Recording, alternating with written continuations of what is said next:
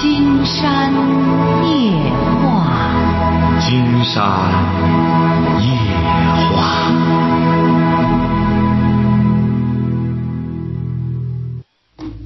晚上好，听众朋友，我是您的朋友金山，很高兴和朋友们相会在午夜。马上接我们朋友电话哈。喂，你好，这位朋友。哎，你好，金山老师。啊，我们聊点什么？啊，我头四年都听你节目，以前是光听的经文是热闹热闹，现在越听越说的，你说的凡是说的话都是真理。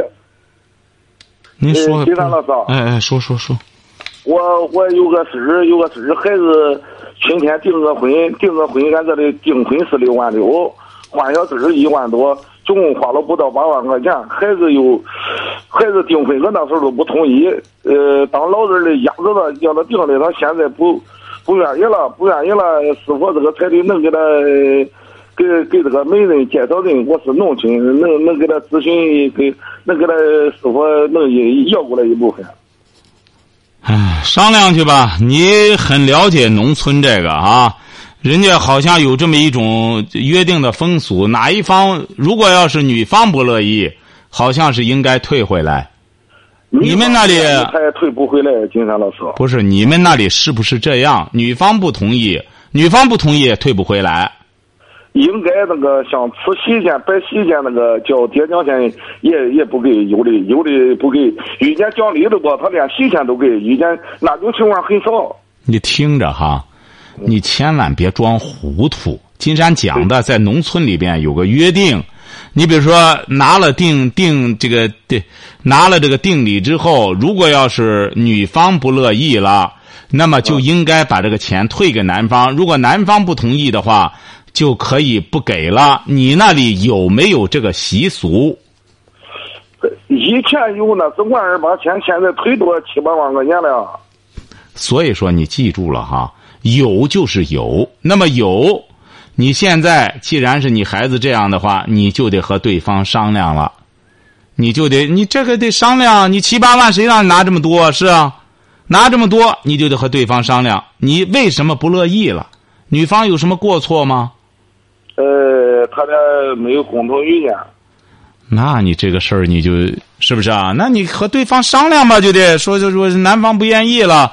对，金山老师，我也近这这二年这二三年靠听你这个节目，我就想呃有亲戚亲戚关系撕不开人，他有中间人介绍人，女方的他他舅给当的媒人，女方的他舅是这边的我这个姑父当成啊成啊，你商量去吧。这个事儿反正挺麻烦，越是他这样都想从中啊。最终你最了解这个情况，金山在这给你说些说白了不疼不痒的安慰话，什么问题也解决不了。你这个呢，你要聪明的话呢，看看谁能起作用。金山给你出个思路哈，谁在里头起着决定性的作用，能让女方呢能够给什么的话，你就哪怕是让他留点钱，最终让他一笔给你要回多少来，你就认准一个人就成了。谁要在里边真正起作用，晓得吧？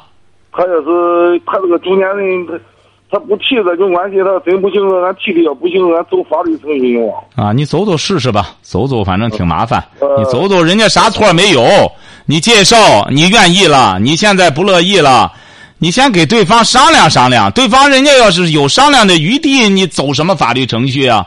他要同意了，呃，看看对方能不能就是说把这个钱给你一部分啊，或者什么的。你等一下哈，咱看有没有听众朋友遇到过你这种情况，好不好？行，好好好。哎，咱看收音机前的有没有农村的农民朋友，他这个呢是男方和人家谈了一段不乐意了，不乐意之后，这不是想觉得给对方钱多了，想要回来。咱们农民朋友看看有没有这种情况，呃，可以给这位先生借鉴的。咱看有没有农民朋友现身说法。反正你这个事儿啊，嗯。男方不同意，好，有打来的了啊！喂，你好。喂，你好。喂。呃，喂，你好。啊，你你给他，你你是你遇到过这种情况？哎，这种情况我听家里遇到过这种情况。啊，你你给他出个主意吧，怎么办？呃，这个一般都是男方不愿意啊，女方是一定不给钱。要是女方不愿意吧，男方能把钱要回来。嗯，也就是说，你是觉得男方不同意，钱挺难往回要？对对对，啊，好嘞，好，谢谢哈。这这位朋友他是这样，这么说吧，这位先生哈，啊，你好，哎，到现在，呃，因为咱金山夜话的听众是很热情的，像你这个情况要是好解决的话，早就打来了。我们现在空出两部电话来，专门接你这个事儿。没有没有人有有好办法。刚才金山给你出的这个办法，应该是最好的了。你听着我，那会儿还是协商，你听着哈，就是说，在这个家族当中，你觉得谁说了话算？你让他给他点钱，让他给协调一下。啊，有位朋友打来了，看看他说的。喂，你好，这种情况，那个之前我们这边也遇到过，我也遇到过。就他如果不给的话，就可以直接去那个法院起诉。哦，您遇到什么情况？您说说您的情况呃就。是叫那个当事人，就是这个媒人不。您遇到的什么情况？你说说你的情况。彩礼钱这一块儿去说说。你遇到什么情况了，这位小伙？你遇到什么了？你说说。哦，我也是之前就是说是分手了，分手了之后不想给啊，就不给吧，然后不是你谁分手了？谁分手了？你是怎么回事儿？啊，我就是和我那个呃之前的女朋友定过亲，定过亲之后分手了。谁分手了？嗯，这他我分的，什么？我分的。你分的什么意思啊？啊，就是我们之间那个什么，最后分手了，彩礼钱不是不给吗？多少钱啊？嗯，那六万多吧。好了好了，打住吧哈，打住，打住吧。这位先生，今天希望您不要被他误导哈，他到现在也不说清楚是怎么分的。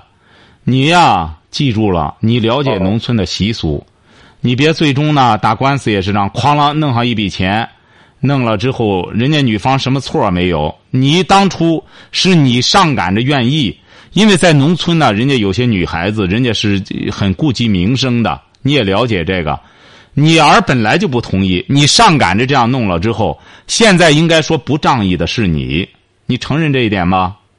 是是是，哎，所以说，金山希望你呀、别听别人瞎忽悠你，听听这位朋友，看说的靠不靠谱。刚才那位都说不清楚咋回事儿，你这喂，你好我也是金老师啊，啊，说吧，啊，我就我就我个人的意见就是，因为我是从事法律服务行业，这个应当是按照婚姻法和最高人民法院司法解释啊，应当酌情返还彩礼。听到了吗，这位先生？啊，听到了，就是说，如果要是你首先呢，不要太强势。刚才这位朋友呢，他是做法律调解的，哦，就是说，如果要是两个年轻人实在走不到一块儿去，你首先呢要要承认这一点，然后呢，金山觉得你也不是说非得全部要回，是不是啊？对对对对，哎、就酌情的呢，应该返回的。刚才那位先生呢也谈了是有法律依据的，所以说你呢还是先找一个中间人调停一下，呃，调停一下，实在不行的话，你把对方怎么说好话也不管事儿的话，你这么大一笔钱的话，你走法律程序也是可以的，好不好？嗯，好，好好再见。喂，你好，喂，你好，金老师，嗯。我我我是你的忠实听众。啊，说嗯，我现在遇到一些问题吧。遇到什么问题？你多大了？呃，今年二十七。二十七，遇到什么问题了？嗯，我怎么说呢？我就是不想跟我老公过了，就想跟他离婚。结婚几年了？两年刚有宝宝，结婚两年，刚有宝宝就不想过了。不是因为我，你听你你听我说哈，嗯，刚开始的时候他是单亲家庭，没有没有父亲，然后当时就是谈恋爱的时候特别特别的好，然后结婚以后呢，那就是怀孕的那一年也是特别好，就自从就是这我宝宝出生嘛，他就出去出去就是说，嗯、怎么说跑业务那套，然后不经常回来以后就开始，嗯，反正就是那种，就开始就是怎么说呢，就和呃我俩现在感觉和成陌生人一样了。嗯，嗯嗯，也不是一个是这个，还一个是他出去出去挣钱也好，他现在一分钱也拿不下来，还成天往外跑。你是什么文化？哦，中专，他什么文化？呃，也是中专，哦，中专就是技校。嗯。嗯，那现在在就就靠我打工挣来的钱维持家里，你像孩子买奶粉什么的，啊，就就这段时间。你俩你俩又是自由恋爱吧？嗯，哎，对对，一金山就知道你是自由恋爱，自由恋爱，你这个婚姻质量就这样哈，不要考虑离婚的事儿哈。你这个婚姻质量啊，就是这么回事儿。你一开始选择的时候呢，就是个爆花版婚姻。爆花版婚姻结了婚之后，它不会变成红木的。呃，你这个对象也没变，他一开始对你好，那是兴趣所致，因为他没有女人，有你肯和他在一块儿，肯和他在一块儿睡觉，他需要一种性的发泄。那么现在呢，很有可能他在外边，一个是那个激情也过去了。嗯，一个是呢，跑业务没准儿呢也练有你，他也练开胆儿了。呃，这是金山估摸着，很有可能他有了有别的性资源。不不要说外遇，说外遇有点太糟家外遇了，就是性资源，他又有了别的性资源，所以说他可能对你不感兴趣了。你俩现在多长时间过一次夫妻生活？嗯，不不是很长，多长时间过一次？两个星期吧。啊，那还是正常的哈，正常的。他也可能跑业务，跑的心情不好。嗯、你也不要多心。你这个婚姻，你知道吗？他现在性格变得就和变了一个人似的。这变是正常的。这个你将来也得变。你生孩子之后你不变，说明你不称职。你生了孩子之后，你兴你的兴趣点应该是在孩子身上。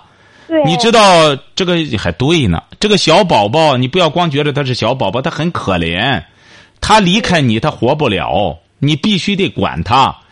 这个时候呢，老公冷淡冷淡你，你把兴趣放孩子身上，金山觉得没什么不好。至于他挣不了钱来，今天本来好好的，一咔就把我扔到半路上了。就我，我今天在他朋友面前很给他面子了，就因为你说在朋友面前给他面子以后，我在车上的时候我就说了。听着听着听着，他一开始怎么对你好啊？你说一开始怎么对你好啊？以前就是嗯百依百顺，真的是百依百顺。嗯，好，可以。你这种婚姻就就是爆花版婚姻的最最典型的特点，就是开始百依百顺，好吧？这就是爆花版婚姻，男的对他百依百顺。我觉得他现在一点儿都不关心我那种，嗯还有我，就是我我对他可能我付出百分之百的心，但是他不，你听着，不你听着金山觉得你怎么还听不明白的？知道爆花板和红木的区别吗？不知道，啊，不大清楚。不大知道。你知道家具有爆花板的吗？啊，哎，爆花板的贵还是红木的贵啊？红木啊，哎，红木的贵。就说爆花版婚姻，就是一开始男的对女的百依百顺，像个保姆一样，也给洗脚，甚至给擦腚，就是一切就像个男保姆。女的一旦是和女的办了事儿，再生了孩子之后，男的就开始作威作福了，因为他知道这女的离婚他就不怕了，你还要离婚呢？你离婚他不怕，离了婚你就守寡了，就没人再稀罕你了。所以说，你记住了，爆花版婚姻分开的结果是女的受伤害，你就和他这么维持着拉倒吧。慢慢的呢，让他改变，耗他，晓得吧？嗯，你千万别琢磨着闹离婚，就是一开始你不该让一个男人对你百依百顺。金山在这也说给很多女孩听，一开始要让这个男人有出息，不要整天围着我转，要去干事业，这样就可以使这个婚姻在结婚之前会提高一个档次，有可能会变成密度版。你稍等一下哈，嗯，稍等一下，这个电话还要啊。喂，哎，你听着哈，嗯，嗯、你千万不要走这个离婚的这个思路，晓得吧？我现在该怎么办呢？你就这不，金山告诉你，静下来听着金山给你说，消化金山给你说的话，这就是药，晓得吧？嗯现在首先要适应这么一种新的生活状况，你的生活状况已经改变了。在这之前的时候，你只是做妻子，现在你又多了一个职务，当上母亲了。嗯，这个世上就是这样，嗯你多一份资源，你就要付出一份劳动。你现在呢，你级别提高了一一级，你当上母亲了，你就得为孩子做出一些牺牲，做出一些忍耐。他给你鼻子不是鼻子，脸不是脸，你就得，你就得吃着，然后你把主要精力得放到抚养孩子身上，就这么简单。嗯，有什么不理解的说？哎，我现在就是感觉，真是我是跟真是个受气的小媳妇儿，你知道吗？不不不不，你可你可不要什么受气的小媳妇儿，你俩将来说白了会很吃力的，这日子过的。你俩得拖家带口，你俩拖家带口，你还受气的小媳妇呢？你俩剩下来，经常告诉你，你都没兴趣再办事儿了，你光为钱发愁。下一步你光为钱发愁，他跑业务一个月跑多少钱啊？他就是拿不回钱来呀。哎，瞧见了吗？今天这话撂这儿吧，你还这再往后说白了吧？你俩，你还琢磨着他还对你好呢？他对你好，你都不感兴趣了。对我好有什么用啊？你蹦子儿没有，孩子吃不上喝不上。你看人家那家里吃什么喝什么，你这连起码的最基本的生活生活的最基本的生活这一关你都过不了，你俩将来后头日子难着呢。晓得吧？你还惦记着什么？刚开始谈对象的时候呢，那个时候你俩男欢女爱，说白了，什么责任、什么义务都没有。你要老想维持那个，很简单，不结婚，不结婚，不生孩子，你保证整天那么欢快，啥事儿没有。你又要结婚，又要生孩子，那你就得相应的，你得付出劳动啊。孩子怎么长大？你蹦子儿没有，没钱，你俩还想快活，门儿都没有啊。因为你俩在这之前你没付出，或者在这之前我们俩，哎呦，我们俩付出了。你俩认识多少年了？嗯，你俩认识多少年了？三年，啊？三年。哦，认识三年。所以说，你这原来的精力啊，没放到正当地儿，放到正当地儿是什么？读书、学习、创业。你没放这上面，你现在了。你还想想三想四儿，那不行的。剩下来就是艰苦的劳动，养家糊口。你剩下来说白了就是养家糊口。你想想，你现在和他好赖的孩子是他的，他还能给你托托。他再怎么说的话，你从法律上的话讲的话，他也得给你俩抚养费。你说你要再和他离了婚，你不就掉地下了？那你蹦子儿一点资源没有了。现在很简单，就得。讹着他，让他给你想办法挣点钱，能给俩钱是俩钱别和他谈别的了，别说对你好不好了，别扯可别扯这幺蛾子了。现在的关键是每个月给你生活费，不给呀、问题是不给就要啊！生孩子不给生活费能行吗？你当爹了，你不不给生活费能行吗？要钱，所以说你你就没扯到点子上。现在还他对对你好不好呢？他那好有什么用啊？现在的关键要生活费，不给就不行。明确告诉他，你干别的我不管，关键得把生活费拿来。养孩子怎么办？现在所有生活费都是我的。啊，所以说你要愿意弄就行，你要不愿意的话，很简单，明确告诉他一点。你要再不拿生活费了，孩孩子给别人了，就是很简单，把生活费拿来，不养孩子不行。养孩子你没生活费，你干什么？整天，晓得吧？就是给他明确这一点，就是交生活费来，你好养孩子。就这么简单，嗯，没问题了吧？没有了。哎，好嘞，再见。嗯，瞧瞧糊涂到什么份儿上，现在连养孩子钱都没有，还谈他俩的感情，当初对他怎么着呢？你说多么可笑吗？我们有些人就是这样，压根儿不知道问题在哪里。喂，你好。喂，你好。哎，我们聊点什么？我我一个孩子，他他现在他老是感觉他身上有有一种怪味。你还你儿子还是女儿？儿子，多大了？是现在是十八十八岁啊。是什么怪味儿？他说是一种那会臭味。哪里臭？闻闻。你你在地下，你闻闻不行？他洗澡吧，每天。每天洗洗，有的是洗两次澡。啊，你闻闻他哪里臭？哪他哪里也不臭。怎么他哪里不臭？他闻着臭呢？哎，他就总感觉到臭。哦，是不是他鼻子有问题了？也是他是以前是有个有个鼻炎，他这个好了之后，他也是也是有点感觉，有哎，感觉。鼻子他鼻子闻鼻子闻着臭啊，他鼻子臭啊，所以说他这这，他只要不是狐臭，闻闻他腋窝臭吗？腋窝也不臭。你鼻子透气儿吧，关键你鼻子通气儿吧，啊，是啊，你鼻子通气儿吧，透气儿吧，哦，我鼻子是血，哎，通气儿，你闻着不臭，让他妈再闻闻，他有的时候有狐臭啊，狐臭好几个就是他这个心心心心里感，他有这么个感觉。他不是心理感觉的，这个有臭的，就是臭啊的这个事儿，他是干嘛的？上学了呀，上什么学啊？上高一啊，现在上高一啊？哎，现在上高一，他是为了这个不上学了，来呃这个休学来在家。啊，找借口这是，这不想上学了。文文身上不臭，就是臭也得上学，很简单。他在那在学校他受不了啊，学校别人说他臭吗？对别人说他臭啊？他这个别人在说在说有个怪味，他就啊，那他就有味儿，那他还是有味儿。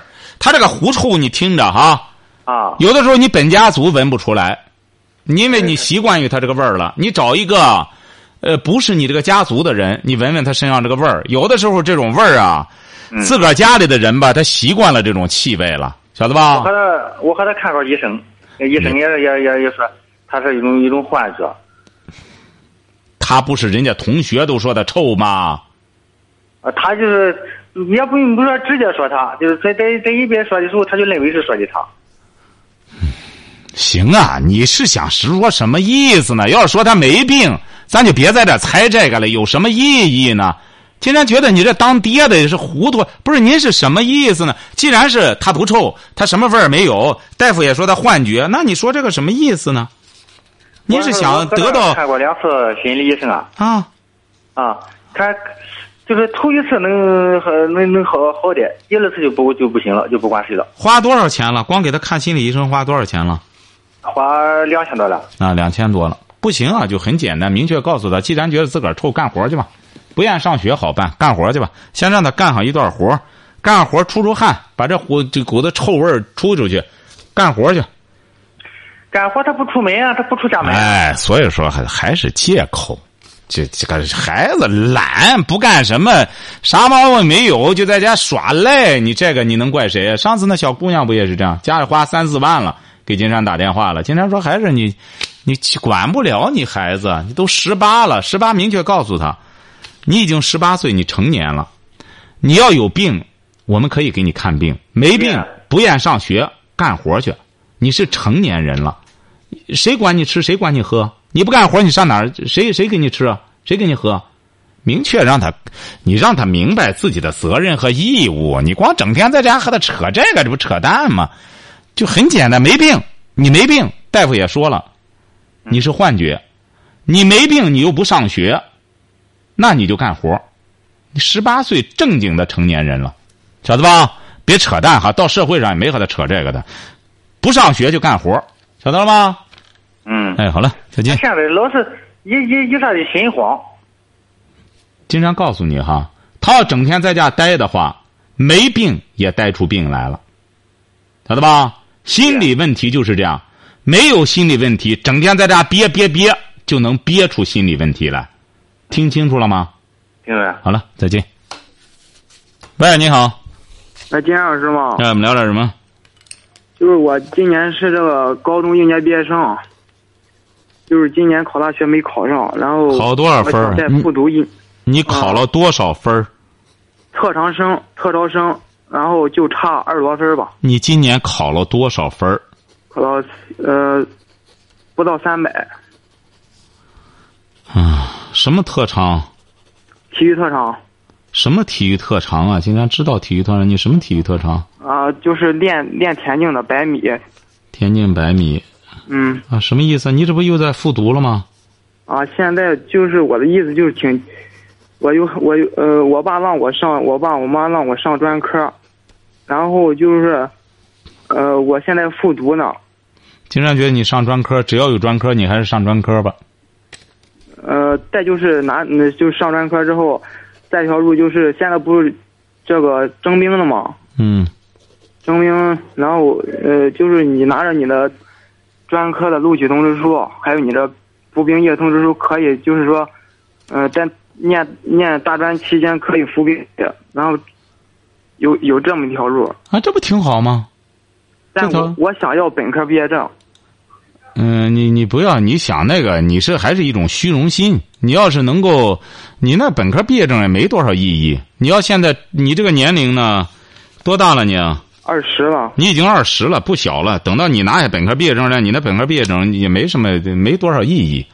你现在要是实际呃最好的办法就是这样，呃，弄个大专通知书，然后再去服兵役，这恐怕是你最好的选择。你再弄上一年的话，你也不一定能考上本科了。我今而且现在竞争越来越激烈。啊，不是就是这什么服兵役服两年回来，然后再念专科，然后学不了东西啊，主要是。那行啊，你要是认准了，你上本科，你上本科最好了，那你就只要能刻苦就行，那就是下功夫，别光说说。想要本科毕业证，那首先得拼命的读高中，然后你得考出那个分儿来。你现在不到三百，你起码得考到四百多分儿再提上一百多分儿去。不不用考那么高，三百三百五就行。啊，那行啊。金山是觉得你上来就以这么个标准的话，太低。明年担心他要一提分的话，你不如直接冲着四百多分奔的话，可能上本科还希望大一些，好不好？嗯嗯。哎，好了，再见。喂，你好，这位朋友。哎，呃，金山大师。哎，我们聊点什么哎？嗯，那个，我想聊聊，你说我孩子马上就大学毕业了哈，儿子还是女儿？嗯，儿子还是女儿？儿子，啊，呃，呃，是出国呢，还是在国内继续深造呢？他学什么专业的？呃，学会计。嗯，不是，你这个大学毕业，他是他出国，他问题是他外语怎么样？呃，外语很好。啊，外语很好，他就考不就得了吗？不是我，关键是现在看这个报纸上也好，广播上也讲国外这个安全问题啊，就是老出事儿，我就又有有这方面又有点。国外出不了多少事儿，国外不至于出事儿，关键还是在于你儿子啊，他的志向问题。你看他出去学什么？金山觉得这个出国啊，过去的时候啊是泛泛的，一听说出国了，不管哪个国家一出国就不得了了。现在我们都很理性了。首先呢，你要是搞清楚你儿子他要出国学什么，嗯哎，你比如他学了之后打算干什么，这些东西都得事先考虑。